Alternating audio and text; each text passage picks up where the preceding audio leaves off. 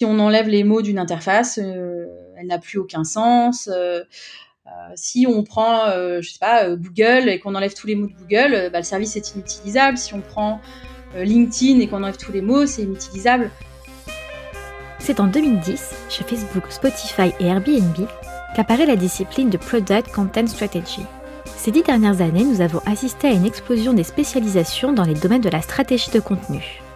Ce sont ces spécialisations qui ont conduit à l'apparition de nouvelles spécialités, comme celle de l'UX Writing. En France, ce métier est l'évolution de celui de rédacteur et rédactrice. L'UX Writer trouve sa place dans les équipes produits, utilisant des méthodes UX pour affiner sa copie et entamer le dialogue avec les utilisateurs et utilisatrices de services numériques. Et même si la France a toujours du retard sur la Silicon Valley, il est impossible de nier que les mots sont importants et qu'ils peuvent faire la différence. Pour nous pencher sur ce métier et mieux le comprendre, nous avons donné la parole à Camille Promera, Hélène Legendre et Cassandra Dedibi. Elles vont partager avec nous leur vision et leur histoire sur ce métier qu'elles pratiquent chaque jour. Dans le premier chapitre, les témoignages permettent de comprendre le métier et sa zone d'intervention. Nous explorons également les affinités entre le métier de designer et celui du X-Writer. Le deuxième chapitre s'intéresse à la pratique. Quels sont les process? Comment travailler avec les équipes? Ces éléments nous permettent de découvrir le quotidien des UX-Writers. Dans le dernier chapitre, nous parlons d'éthique. Les mots ont-ils une dimension éthique? Quels sont les enjeux autour de ce sujet important? Nous concluons cet épisode en évoquant le futur du métier. Vous pouvez retrouver tous nos épisodes sur notre site internet designmasterclass.fr et sur les plateformes habituelles Apple Podcast, Spotify, Google Podcast. Chapitre 1 Sans mots, une interface n'est rien. Camille est UX Writer depuis maintenant 10 ans. Elle a travaillé dans plusieurs startups, découvrant le métier petit à petit, avant de finalement lui donner un nom. Je m'appelle Camille, j'ai 34 ans, je suis X-Writer. Je fais ce métier depuis environ une dizaine d'années. Euh, mon parcours en quelques mots, c'est une licence d'anglais assez classique, puis un master pro en traduction et au final euh, apprendre euh, ce métier sur le tas dans des startups plus ou moins grosses et j'ai eu l'occasion de travailler chez Deezer pendant plusieurs années où j'ai monté une des premières équipes du X-Writer en France. Et donc, je suis à mon compte euh, à plein temps depuis deux ans. Pour être honnête, le Moïse Writer, je l'ai découvert il y a que quelques années, parce qu'en France, c'était pas un métier qui était connu. Euh, c'est un métier qui existe en fait depuis très longtemps, mais qui n'avait pas cette, euh, cette dénomination.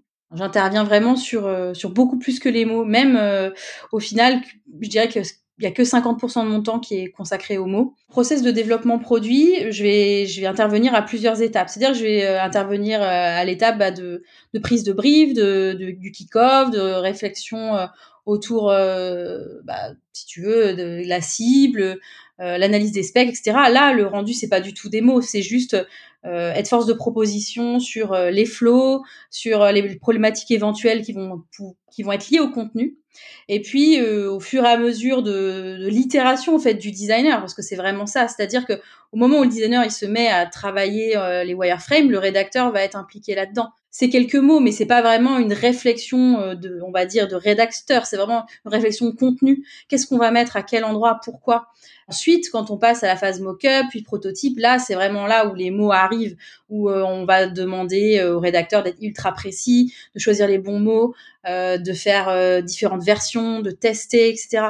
Et après, tu as évidemment la phase de delivery où là, le rédacteur est hyper présent pour la Où là, euh, il va voir si, l'intégration est bien faite, si la, bonne donnée remonte bien dans les variables, si le multilingue marche bien, etc. Donc en fait, le rendu, c'est vraiment pas que des mots, il y a vraiment, ça peut être des wireframes simples, comme des user flow, comme voilà des, mots. Notre deuxième invitée, Hélène, est UX Writer chez Open Classroom. Elle nous explique comment elle travaille en duo avec sa collègue Louise sur les projets prévus dans la roadmap ou sur des projets transverses. Je m'appelle Hélène, euh, je suis UX euh, Writer chez Open Classrooms, qui est euh, une entreprise qui prodigue des formations en ligne diplômantes. Et donc je suis arrivée il y a huit mois à peu près, et on est deux actuellement dans l'équipe UX Writing j'ai fait des études de, communication Euh, je suis ensuite j'ai commencé à travailler en agence, euh, mais plutôt côté gestion de projet. Et c'était une, euh, une petite agence. Et du coup, dans cette agence, euh, je je, je prenais aussi tous les sujets édito. J'ai toujours une grosse appétence pour l'édito, la copie, la littérature. voilà, je pense que c'est le schéma qui peut être assez classique.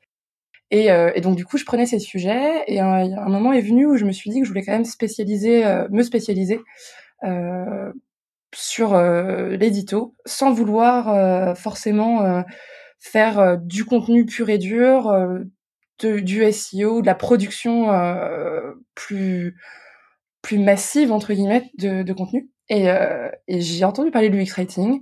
Enfin, j'ai lu des articles sur Medium et, et là je me suis dit ça y est, j'ai trouvé. Donc il y a des projets qui sont mis à la roadmap chez Open Classrooms et à partir de là, il y a des donc il y a du design qui est, euh, qui est prévu. Et nous, on travaille avec les designers euh, pour, euh, pour toute la partie copie. on travaille aussi de manière un peu plus transverse à l'entreprise.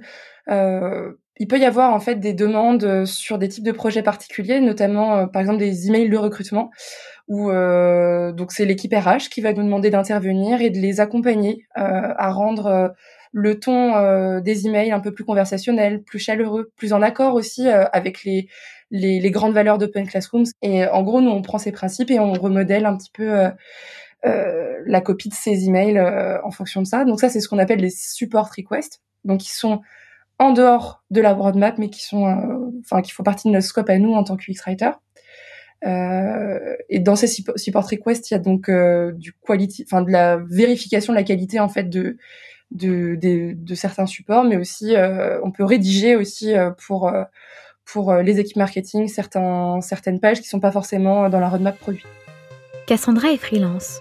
Elle nous présente son parcours et de son envie de relier l'écriture avec les méthodes UX. Je m'appelle Cassandra Delibi, euh, je suis UX writer et rédac web en fait euh, freelance depuis bientôt deux ans là. Moi, je suis arrivée au design un peu par la petite porte, c'est-à-dire qu'à la base, j'ai une formation Sciences Po en lobbying, euh, en voilà, en politique euh, classique, on va dire. Et puis petit à petit, je me suis tournée vers l'innovation d'abord d'un point de vue politique, puisque je trouvais ça complètement fascinant. Et j'ai pu, bah, en faisant d'autres formations et tout, bah, arriver justement sur sur l'inno.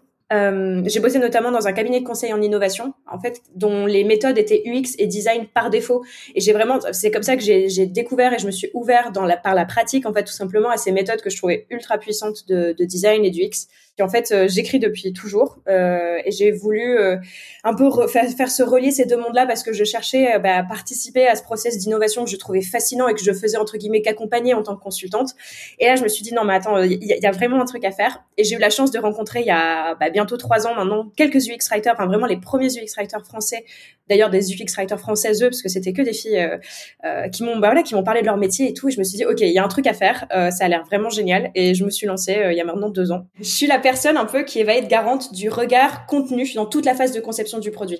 C'est-à-dire, euh, voilà, je suis présente donc dans l'idéal dès les phases de recherche ou euh, bah, dans les phases d'entretien utilisateur, je me concentre notamment sur le vocabulaire qui est employé, les grandes questions qui sont posées, les émotions qui sont provoquées, euh, voilà, enfin de ces éléments-là qui peuvent peut-être passer un petit peu au-dessus de, bah voilà, de, de, la, de la perception d'un UX qui va se concentrer sur quelque chose de beaucoup plus généraliste, ce qui est normal. Hein.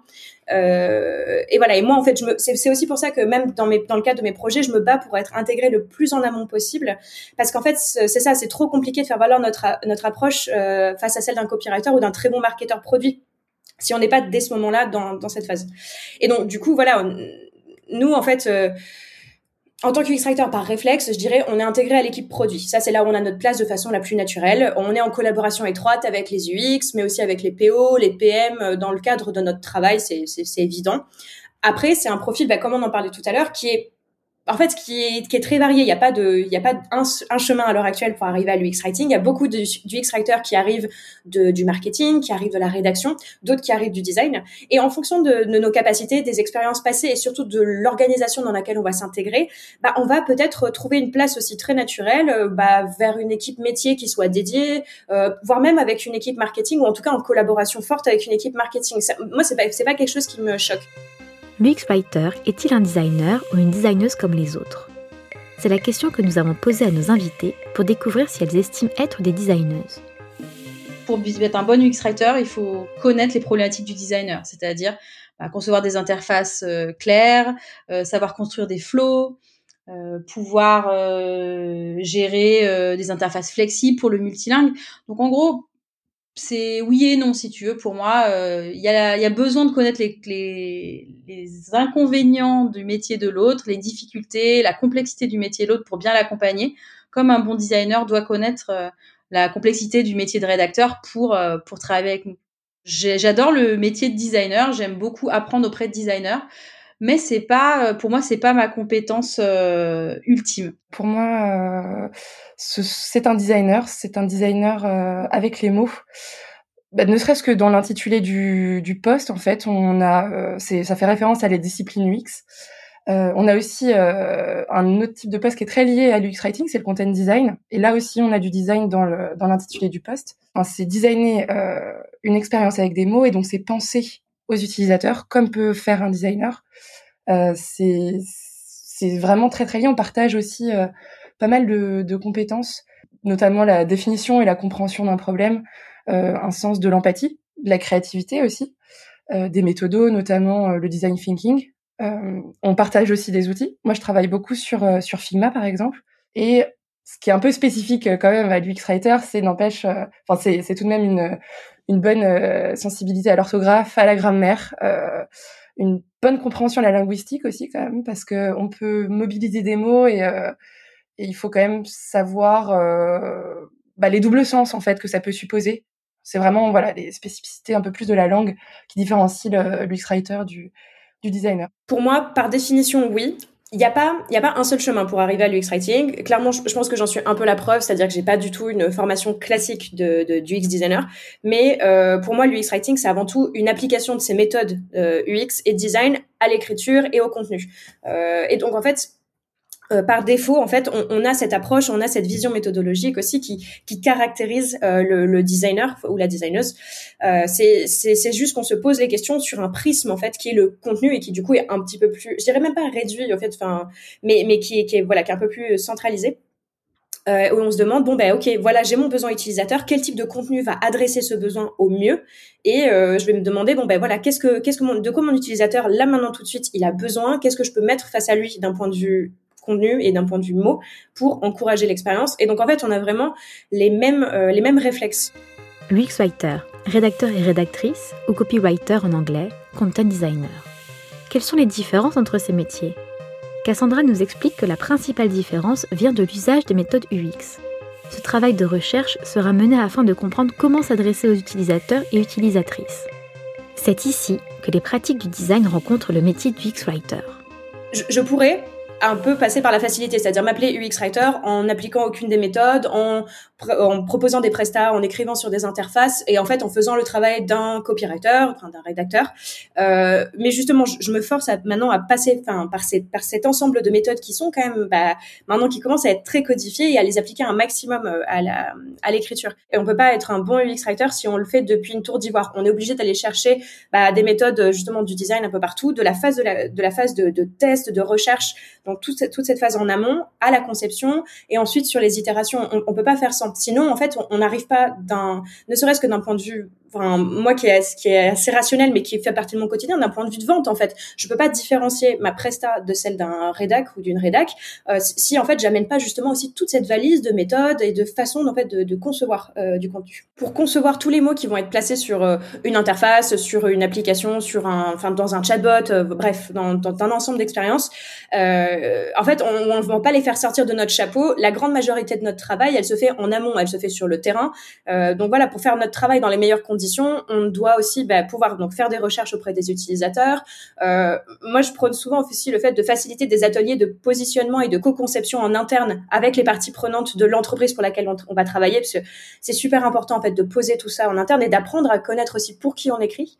Euh, on a aussi donc évidemment toute la phase de conception où là on est en rapport avec euh, bah, toute l'équipe de design, donc les UX, les PO, les PM on a besoin d'être là et ça je pense que c'est super important. Il faut qu'on soit dans la pièce quand euh, il y a tous les tests des différentes propositions, quand il y a tout le processus d'itération qui va être qui va, qui va être de nouveau lancé parce que tout comme un designer qui va ajuster bah, sa maquette ou qui va ajuster son expérience en fonction des retours utilisateurs, on a besoin aussi d'être là. En fait, si on est si on est sérieux sur l'application de toutes les méthodes de design en entreprise, dans une orga, on peut pas ne pas l'appliquer au contenu. On peut pas construire des interfaces qui soient super euh, bah, super chiadées en fait et, ensuite aussi les épaules et dire bon bah c'est bon, on va le tester en lorem ipsum ou oh bah euh, oui bon la première version ça allait à peu près niveau contenu. Non, en fait, ce serait une aberration totale. Il faut appliquer cette même rigueur méthodologique vraiment jusque dans ces, ces jusque dans les mots qui sont loin d'être un détail.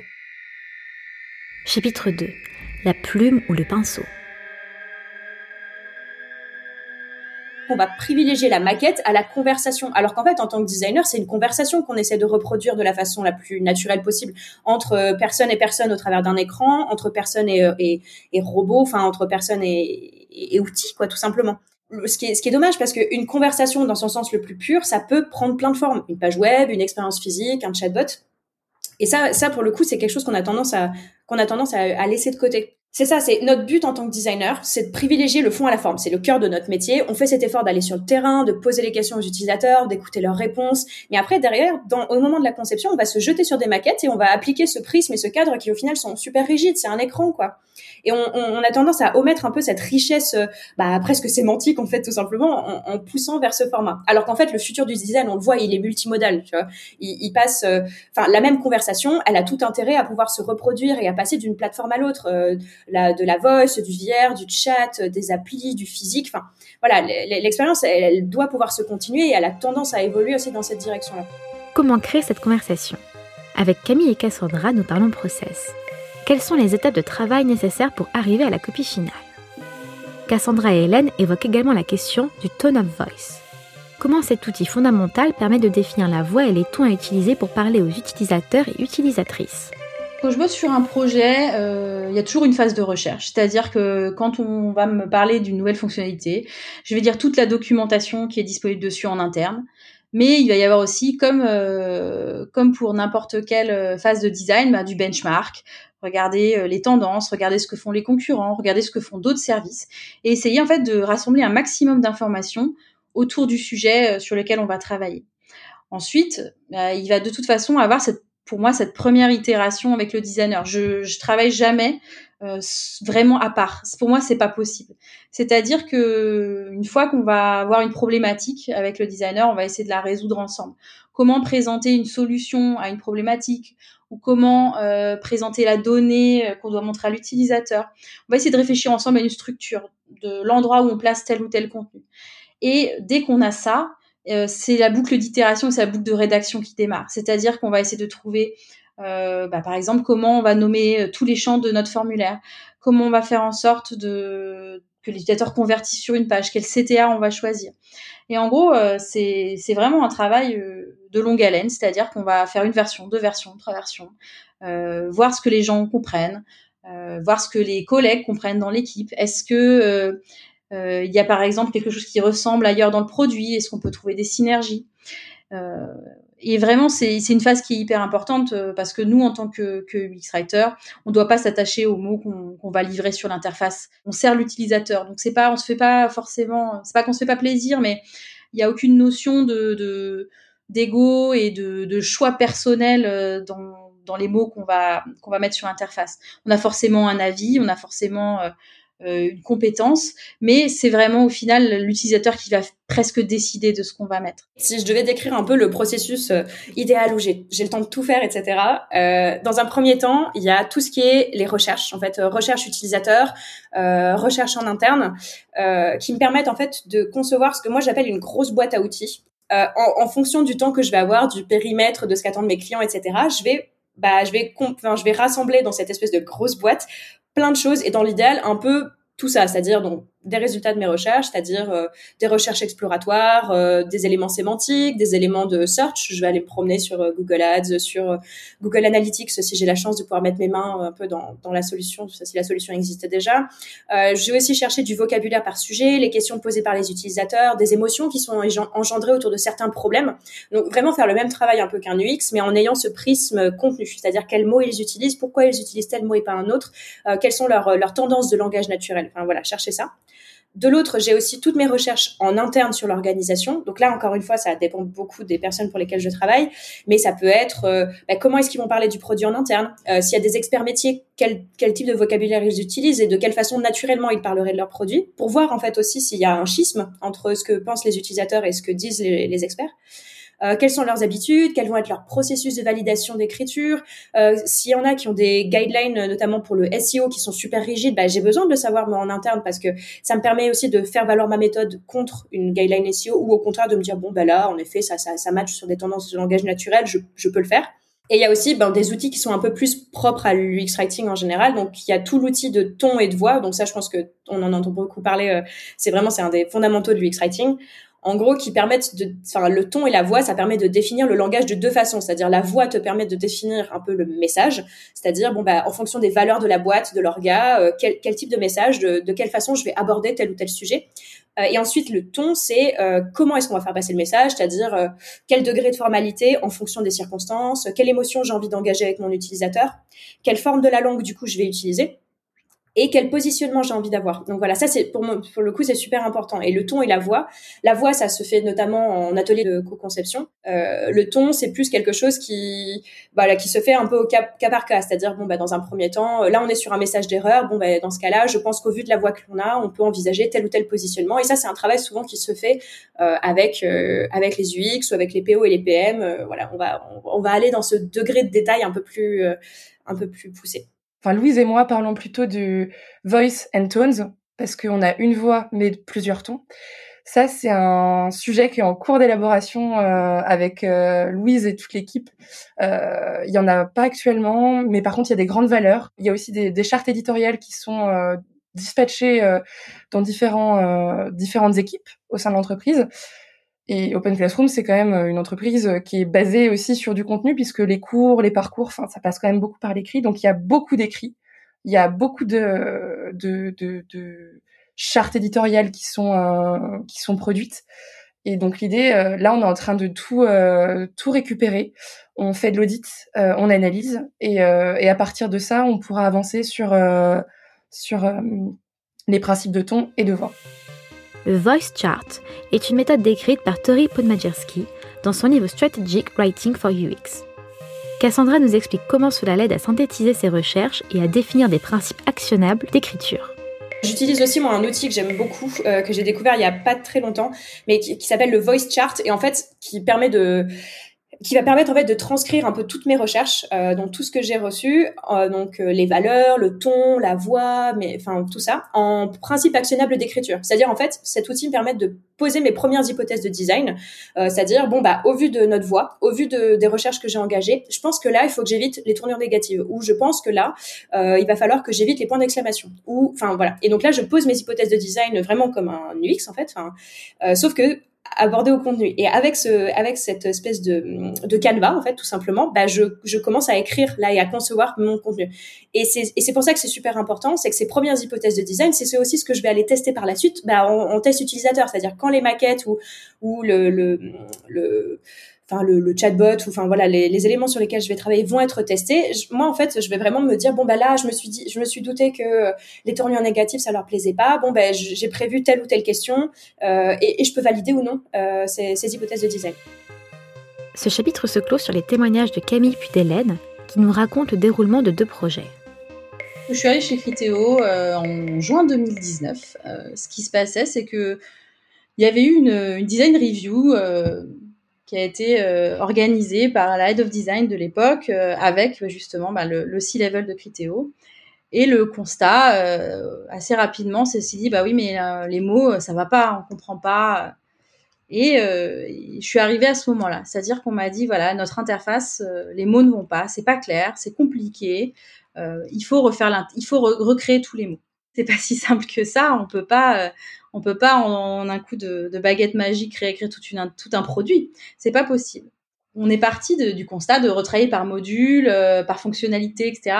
Et parfois, j'étais face à des designers qui avaient quand même un peu peur de, de me partager leur travail parce que c'est, je pense que c'est jamais facile de, de montrer euh, son boulot. En plus, après s'être pris euh, bah, des, remontrances, euh, voilà, par beaucoup de gens, avec des gens qui se plaignent, etc. Et au final, bon, bah, en discutant un petit peu avec eux, bon, je me suis rendu compte bah, qu'ils étaient aussi un peu sous pression, euh, que c'était compliqué pour eux d'avoir euh, toutes les informations, d'arriver à montrer leur expertise, parce que bah, c'est une grande structure, c'est compliqué, etc.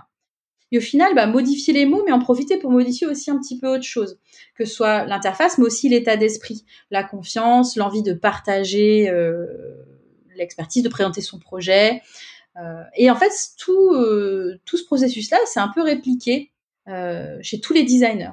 en parallèle, moi en tant que rédac, bah, je suis transverse. Comme je suis toute seule, je suis malheureusement forcément transverse. Ce qui fait que on a une vision de ce qui se passe à droite à gauche, des mots employés, des process qui peuvent être mis en commun.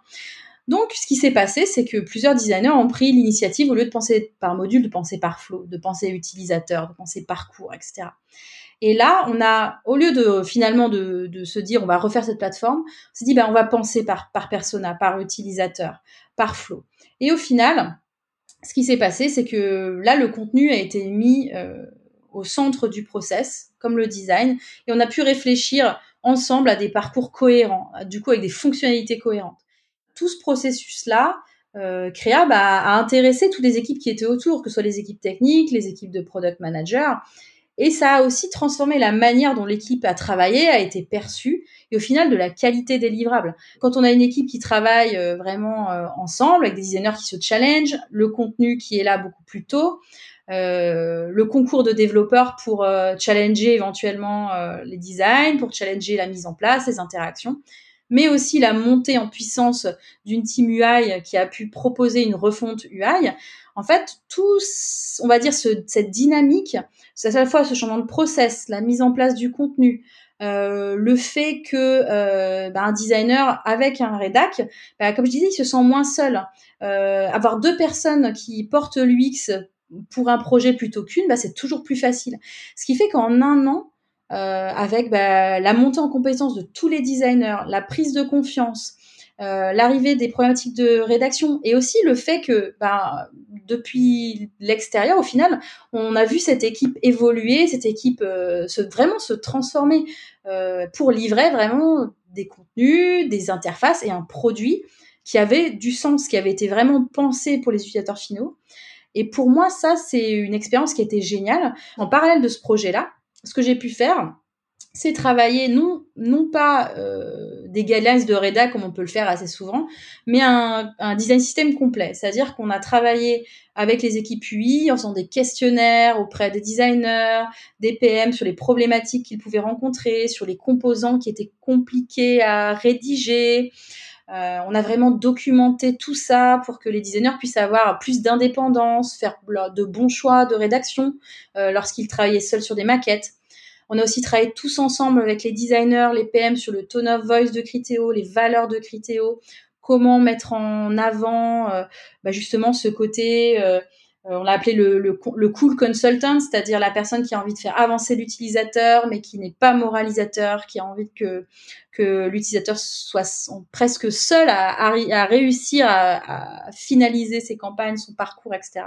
J'ai quitté cette mission il y a, il y a quelques mois et je suis partie euh, en laissant une équipe euh, vraiment motivée, avec un dynamisme impressionnant, avec plein d'idées et avec vraiment une, montée en compétences impressionnante. Donc euh, ça, pour moi, c'est à la fois une mission de rédac, parce qu'en effet, bah, je crois que j'ai jamais autant écrit euh, que pendant cette année, parce qu'il y avait des, montagnes d'interfaces à gérer, des cas complexes, mais aussi ce qui était passionnant, c'est pouvoir euh, tester des nouveaux process, être impliqué et, et montrer en fait à des designers que le contenu, ça peut être passionnant, c'est quelque chose dont il ne faut pas avoir peur, qu'ils peuvent vraiment prendre en main, sans forcément euh, voilà être des rédacteurs nés, mais ils peuvent avoir cette, euh, cette motivation du contenu.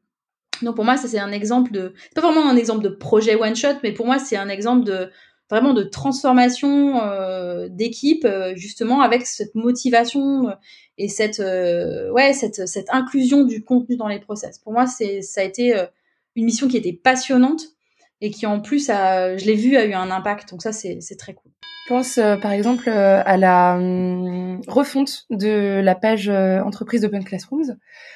C'était un projet hyper intéressant qui dépasse un petit peu le scope fonctionnel auquel j'étais habituée. Là, on passait plutôt du côté marketing et vraiment une belle collaboration transverse avec les équipes B2B. Donc c'était c'était un petit défi, c'était un projet qui m'a pas mal enthousiasmé.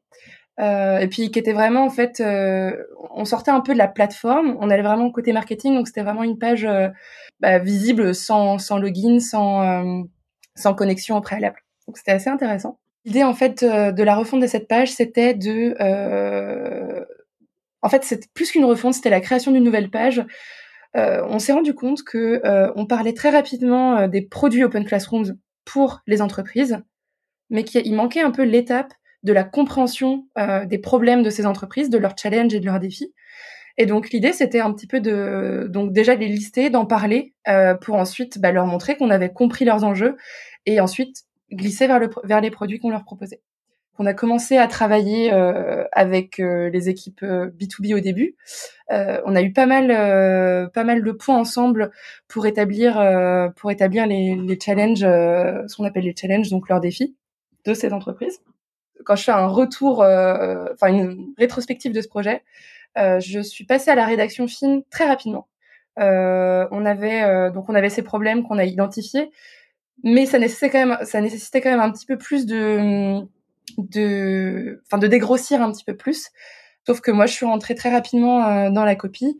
Et du coup, j'ai passé beaucoup, beaucoup, de temps à affiner. Et au final, j'avais des retours. Hop, je réaffinais. Et ça, c'est quelque chose que ouais qui m'a pas mal appris en fait c'est vraiment euh, dégrossir beaucoup en amont euh, avant de rentrer euh, rentrer dans le bah, la copie vraiment très très fine il y avait aussi le fait que on avait défini des problèmes avant mais il y avait enfin on avait quand même des échéances assez courtes et on a mis un peu de temps quand même à les définir ensemble. C'est pour ça aussi que je suis rentrée dans la copie très rapidement. Il y avait des, des échéances qui se rapprochaient.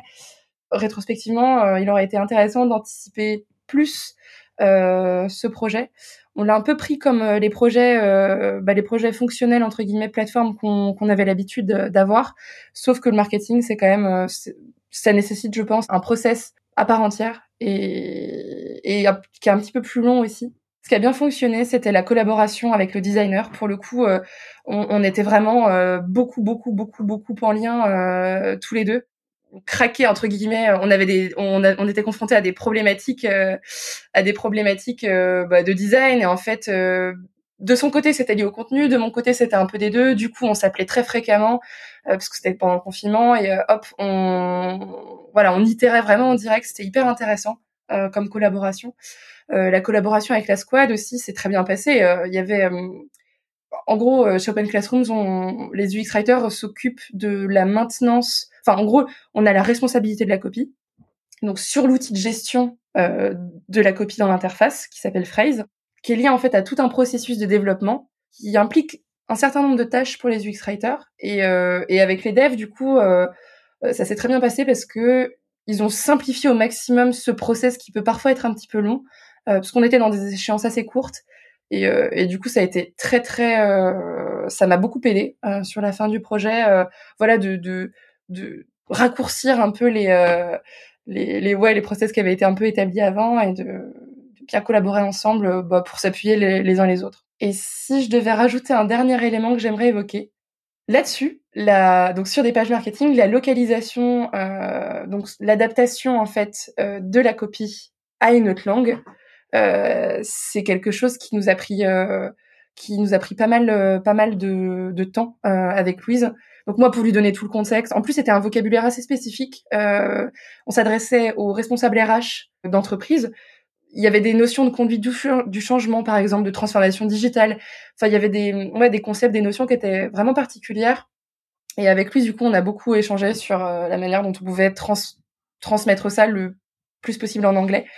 Euh, parce que parfois, il y a peut-être des traductions euh, qu'on peut imaginer euh, euh, qui colle très bien, mais en fait, il y a des petites nuances, des petites subtilités qui sont pas toujours euh, transmises.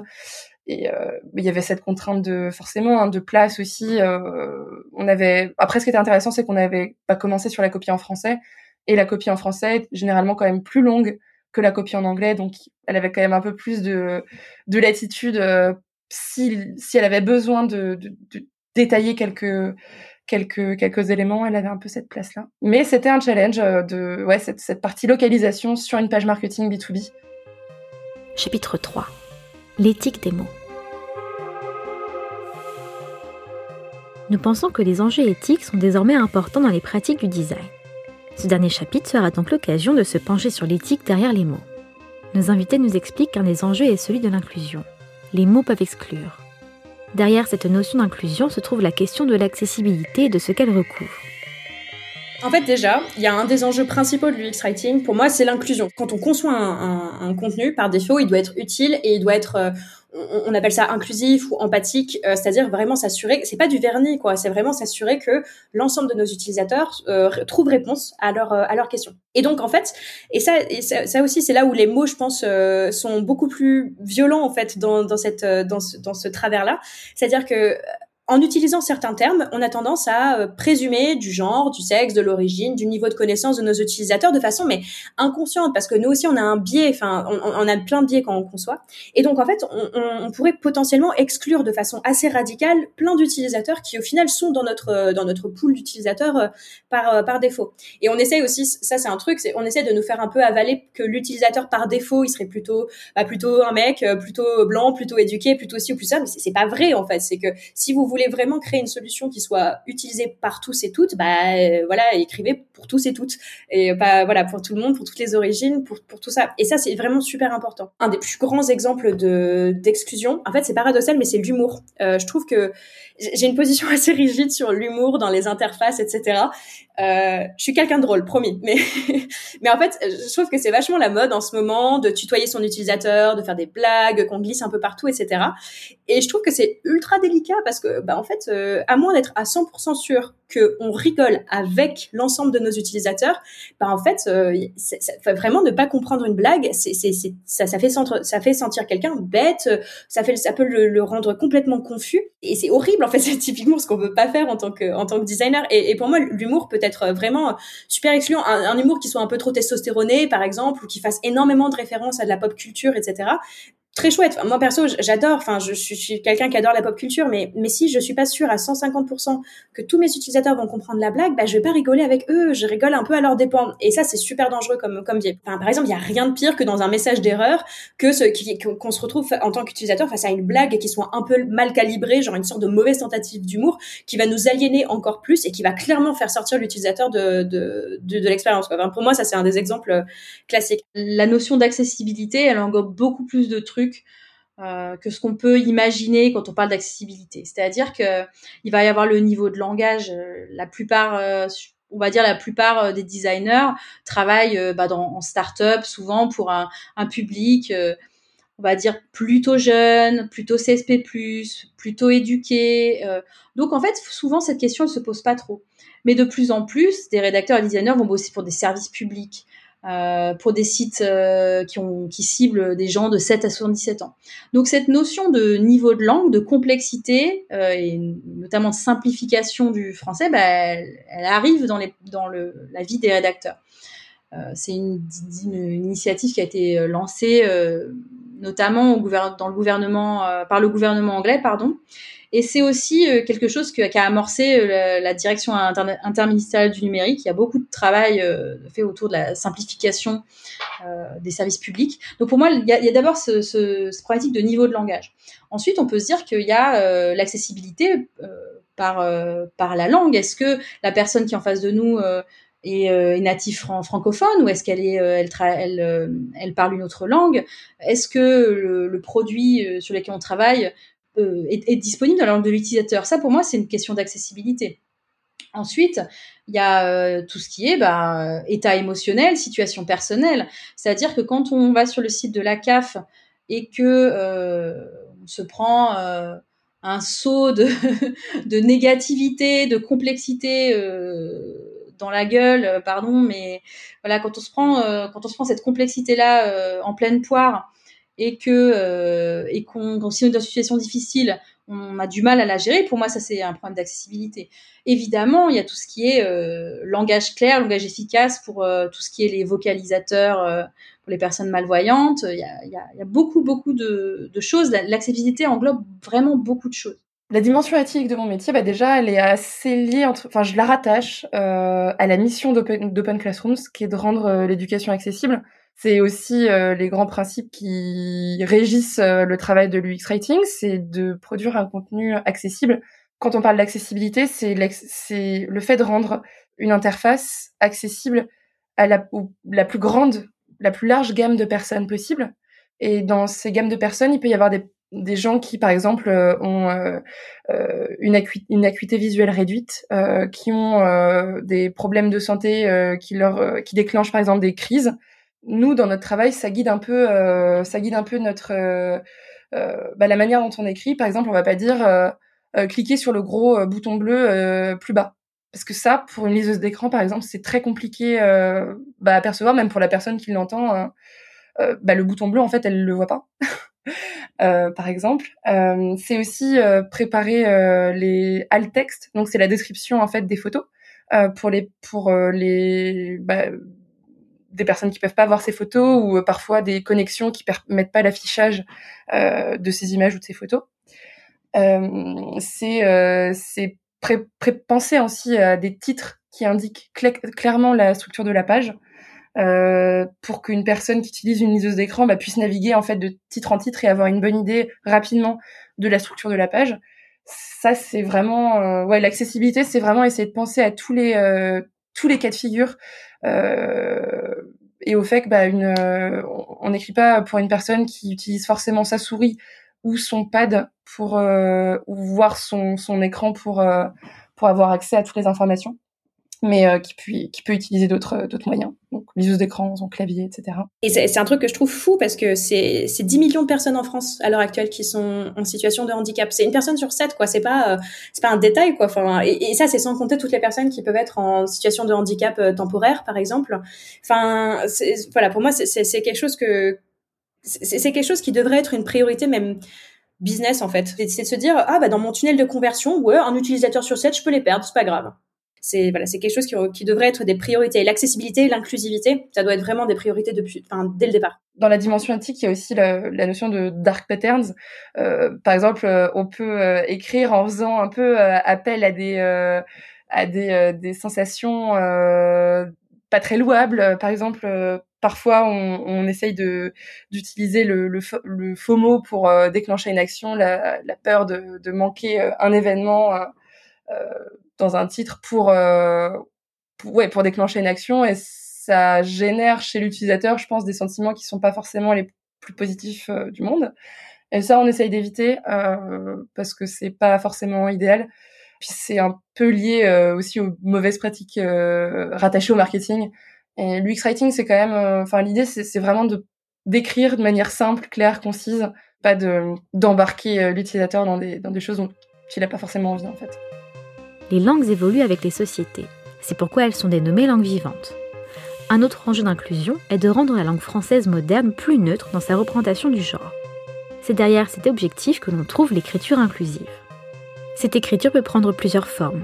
Elle peut utiliser par exemple le point médian, des formulations épicènes ou des mots neutres.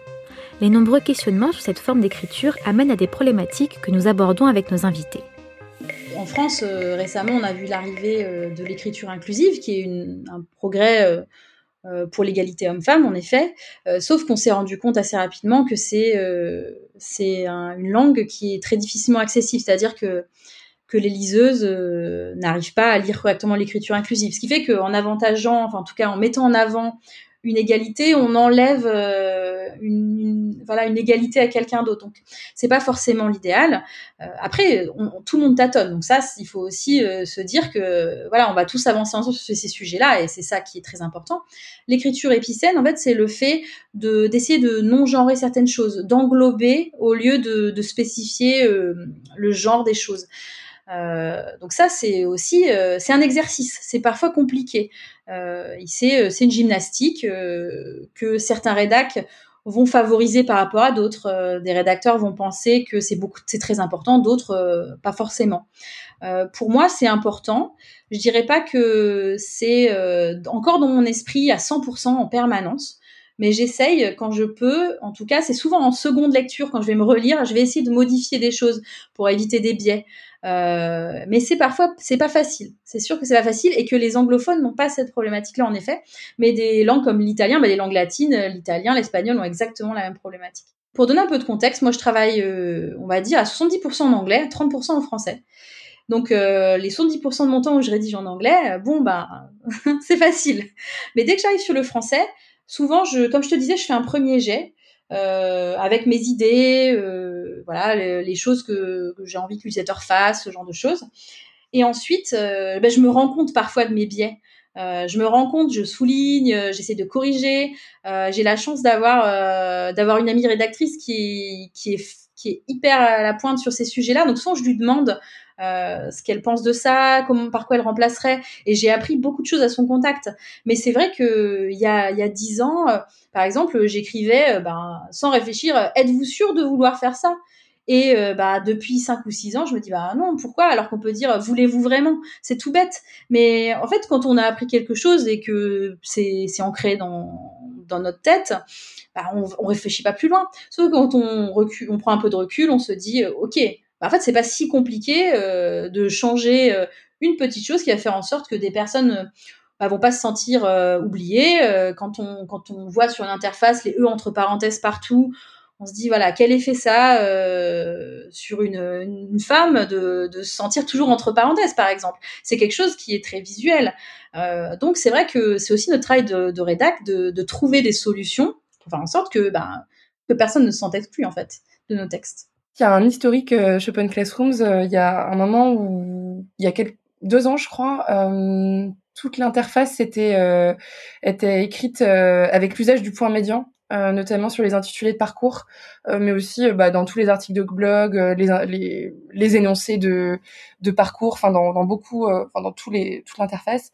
Et en fait, le problème de ça, c'est que les liseuses d'écran, par exemple, ne pouvaient pas lire correctement. Euh, l'usage du point média en fait n'était pas euh, pris en compte dans le, la manière dont fonctionnait l'outil. Qu'à l'époque, il y a eu un, même une étude qui a été menée euh, auprès de la communauté pour savoir euh, ce qu'ils en pensaient. Est-ce que c'était quelque chose qui les gênait ou au contraire qui les fait, qui les faisait se sentir plus pris en compte, notamment les femmes?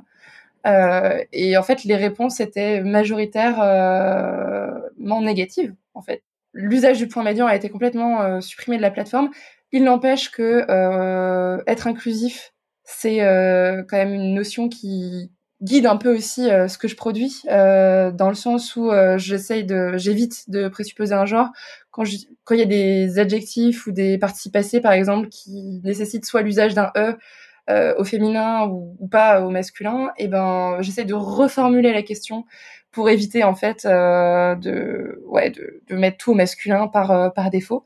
Euh, on essaye aussi de féminiser au maximum les métiers. On parle de développeuse, euh, d'autrice aussi de, cours par exemple. Euh, et on utilise au maximum en fait des termes non genrés euh, pour éviter encore une fois de présupposer un genre. Donc en fait c'est un enjeu, c'est un enjeu vraiment bah, à l'échelle de l'entreprise. J'ai travaillé avec une personne du marketing sur justement reprendre l'historique, les décisions qui ont été prises, pourquoi elles ont été prises, euh, sous quels principes, sous quelles données, et aujourd'hui qu'est-ce qu'on propose en fait comme euh, comme solution, parce qu'on peut pas juste se dire ah bah le point médian on s'en débarrasse, mais du coup l'écriture inclusive bah tant pis pour nous quoi. Il n'y a pas de, de solution magique en français puisque on est parfois on est obligé en fait surtout à l'écrit de soit d'utiliser du masculin ou du féminin et puis on est parfois on sait pas voilà qui est derrière l'écran et qui va nous lire donc voilà, on a rassemblé l'historique, on a mis un peu quelques bonnes pratiques euh, à disposition de toute l'entreprise. C'était un travail euh, transverse, euh, tech, et marketing. Et donc on en discute. Et là, ce qu'on est en train de faire, d'ailleurs, c'est intéressant aussi, c'est de on contacte bah, des personnes concernées, donc par exemple des associations de malvoyants, pour savoir si les logiciels aujourd'hui, en fait, ils sont toujours pas capables de prendre en compte l'écriture inclusive. Donc le, par exemple, l'usage du du point bah, on n'a pas encore, euh, on n'a pas encore eu de réponse. Enfin, c'est, mais c'est en tout cas, c'est un projet qu'on est en train de lancer. En fait, je pense pas à l'heure actuelle qu'on ait vraiment craqué ce truc de l'écriture parfaitement inclusive. Euh, j'aime beaucoup voir les développements actuels, euh, mais enfin, par exemple, il y a notamment la question, on, se pose beaucoup de questions dans le corps de métier, c'est comment est-ce que l'on, justement, comment est-ce qu'on fait une écriture inclusive où on parle par exemple du masculin et du féminin en même temps. Moi personnellement, j'aime pas privilégier un point médian à la compréhension euh, d'un utilisateur malvoyant. Parce qu'en fait, par exemple, le point médian, ça a été prouvé, euh, apparemment serait compliqué euh, dans le cadre de la lecture pour les personnes qui sont malvoyantes. Et donc, en fait, c'est inclure certaines certaines personnes pour en exclure d'autres de façon plus plus plus violente. Et du coup, je pense qu'on n'est pas encore, on n'a pas encore craqué le truc. Mais après, c'est génial de se déjà du fait qu'on se pose ces questions. Pour moi, c'est trop bien. Enfin, c'est vraiment c'est la base de la base et c'est génial qu'on bah, qu'on discute, qu'on cherche qu'on cherche à trouver de nouveaux trucs moi, le moins pire que j'ai trouvé à l'heure actuelle, c'est d'utiliser donc les tournures un peu larges, c'est-à-dire de dire les utilisateurs et les utilisatrices plutôt que voilà d'utiliser le masculin par défaut, ou d'utiliser euh, des tournures épicènes, c'est-à-dire euh, plutôt que de dire les médecins, plutôt privilégier le corps médical. En fait, le mieux dans ces moments-là, c'est surtout de, encore une fois de tester et d'écouter les concernés, c'est-à-dire si on veut trouver une écriture qui soit parfaitement inclusive, déjà si on la fait tester par des gens qui on pense pourraient se retrouver, euh, ne pas se retrouver en fait tout simplement dans le texte que l'on écrit, et que ces personnes-là vous disent oui bon bah ça va, je, je comprends que voilà, je comprends que c'est bon pour moi, ça fonctionne. Bon, bah, c'est très bien. Et je pense que le pire qu'on puisse faire de manière générale dans la conception, c'est se dire que euh, notre solution est la meilleure par défaut. Euh, euh, voilà, on a trouvé le point médian par exemple et se dire ah bah, c'est le point médian qu'il faut absolument utiliser. Non, c'est une très bonne chose, mais il y a peut-être mieux. Et voilà, toujours toujours dans ce modèle itératif, écouter les concernés quoi. Enfin vraiment et encourager le dialogue. je pense que c'est la base. Pour conclure cet épisode, Camille, Hélène et Cassandra évoquent quelques pistes pour le futur de leur métier je dirais que c'est plus d'embauche, c'est-à-dire plus de rédacteurs euh, dans les équipes. Actuellement, dans, dans les entreprises en France, on est déjà super content quand il y a un rédac pour aller à euh, une dizaine de designers parce que euh, déjà l'arrivée d'un rédac dans une équipe c'est encore nouveau c'est un peu inédit en France donc je, je pense que peut-être en 2021 on croise les doigts il y aura plus de rédacteurs en poste dans les, différents, dans des grands groupes, dans des startups, dans des scale-up, etc.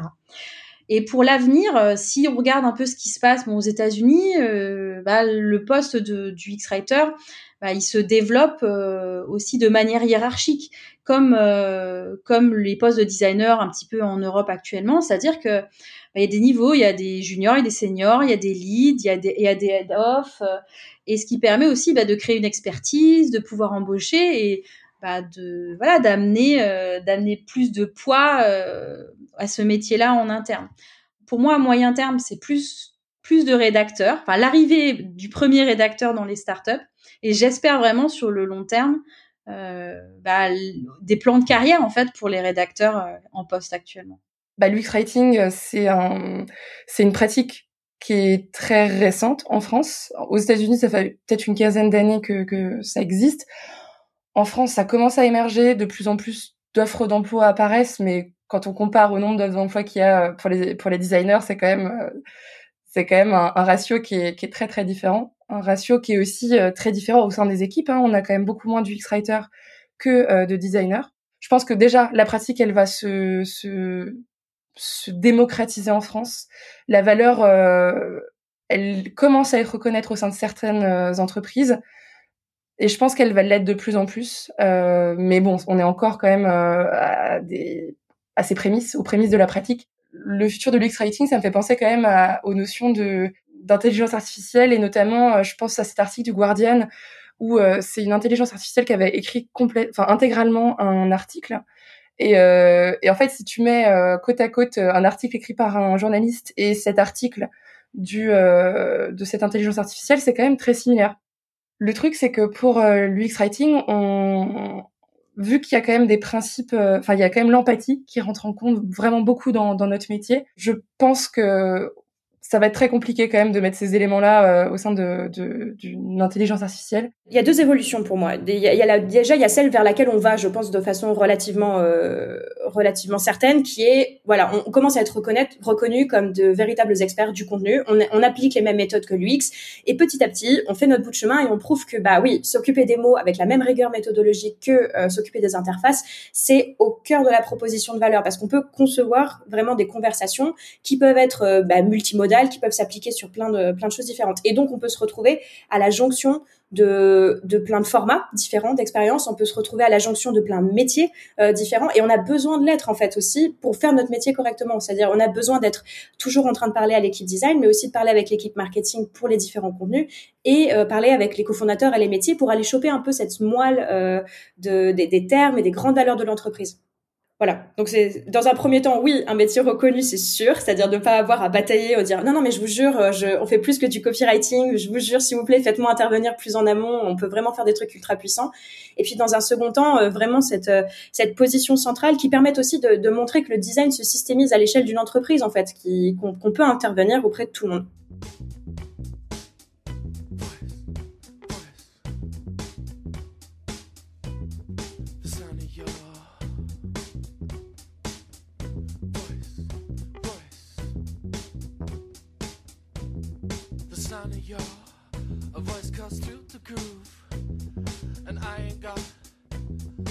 Time to choose the sound of your mouth. I guess in the way. And as we talk.